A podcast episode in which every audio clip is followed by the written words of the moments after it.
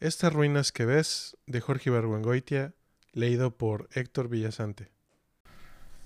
Capítulo 7. Sarita baja por Campomanes.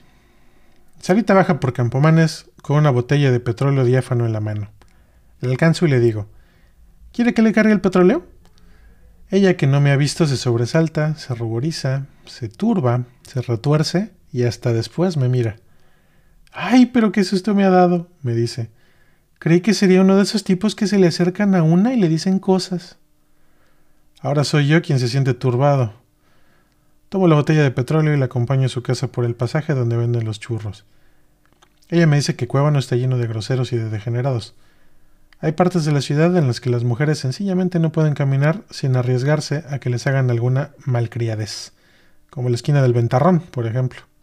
El otro día iba yo bajando muy tranquila por la calle de Zacatequeros cuando uno que va pasando se me acerca y me dice buenos días, y al mismo tiempo que me baja el cierre.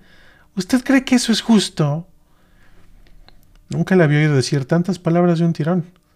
La escucho atentamente, sin interrumpirla más que para decir ¡qué barbaridad! o no me diga. Trato con mucha discreción de verle el paladar. No sé por qué, pero me da la impresión de que lo tiene negro.